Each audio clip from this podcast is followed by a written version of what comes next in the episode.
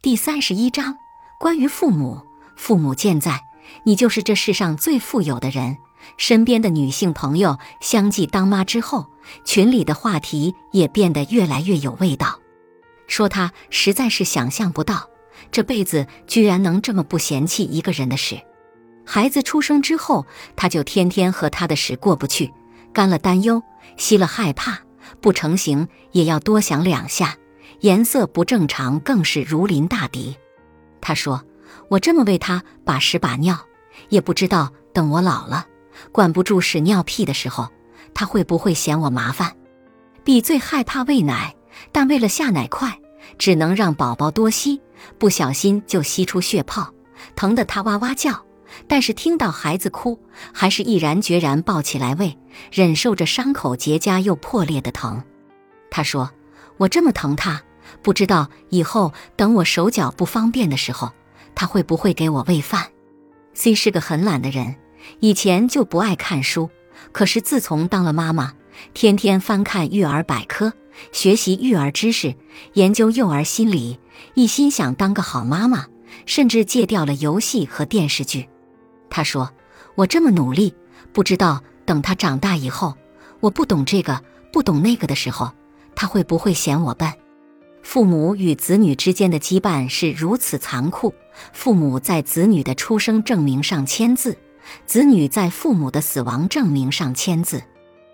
父母把子女抱回家庆祝新生，子女把父母送进殡仪馆祭奠他们的离开。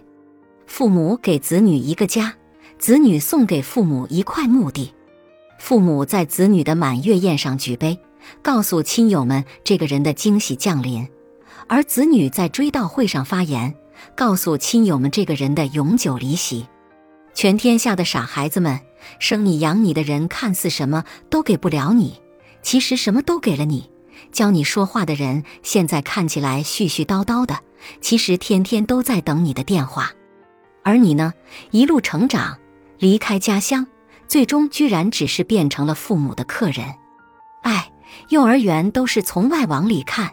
养老院都是从里往外看，看的永远都是自己的孩子。前阵子听到两个超级难受的事：一个小孩五岁时得了脑膜炎，因为耽误了治疗，如今十六岁了，智商却停在了五岁。而这对夫妻每天都在拼命赚钱，也不敢再要孩子，因为想给这个脑瘫儿子多留点钱财。他们觉得再要一个对二胎不公平。一出生就要背上巨大的累赘，也怕二胎会花掉太多的财力和人力，以至于没办法给大儿子多留点儿。一个三十多岁的男子跟人打架，脑袋被砍了一个口子。本来只是一个难度不大的缝合手术，却在医院发生了医疗事故，导致这个中年人成了脑瘫。如今已在床上瘫了十多年，早就妻离子散。并且伴随着越来越严重的癫痫症，医院赔的一百多万早就花的差不多了。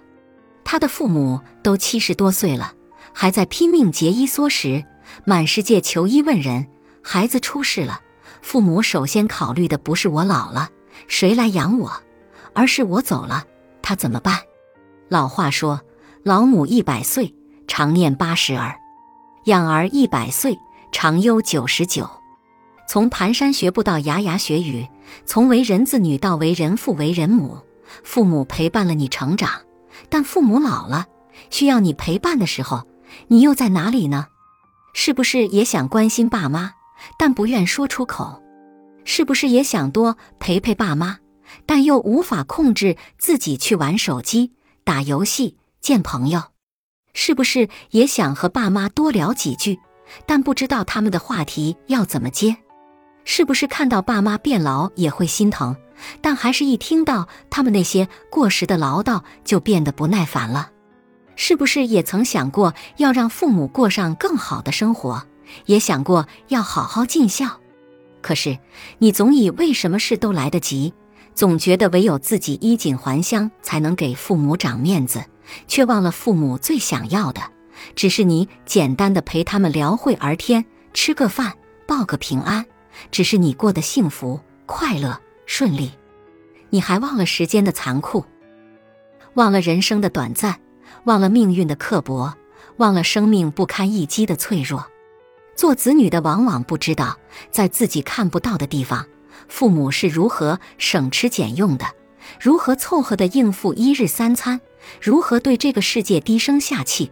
而你只是免费的品尝着父母用辛苦换来的果实，去见识了父母没有机会体验的繁华，却反过头嘲笑他们没有见识，不识大体。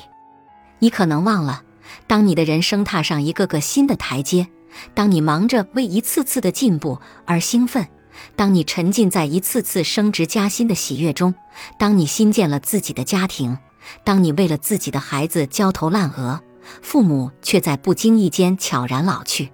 当有一天，你打游戏没有人再说你了，你大半夜回家没有人再凶你了，你抽烟喝酒也没有人再管你了，而你的爸妈不管什么事情都想着要找你商量，让你拿主意的时候，你就该明白，这个家该由你来扛了。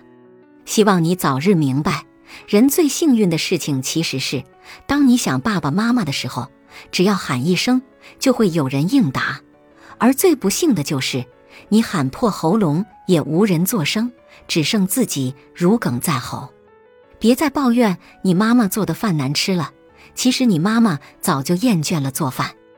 你需要山川湖海，需要自由飞翔，需要到家就有吃的，需要病了有人照看。你的爸妈也需要。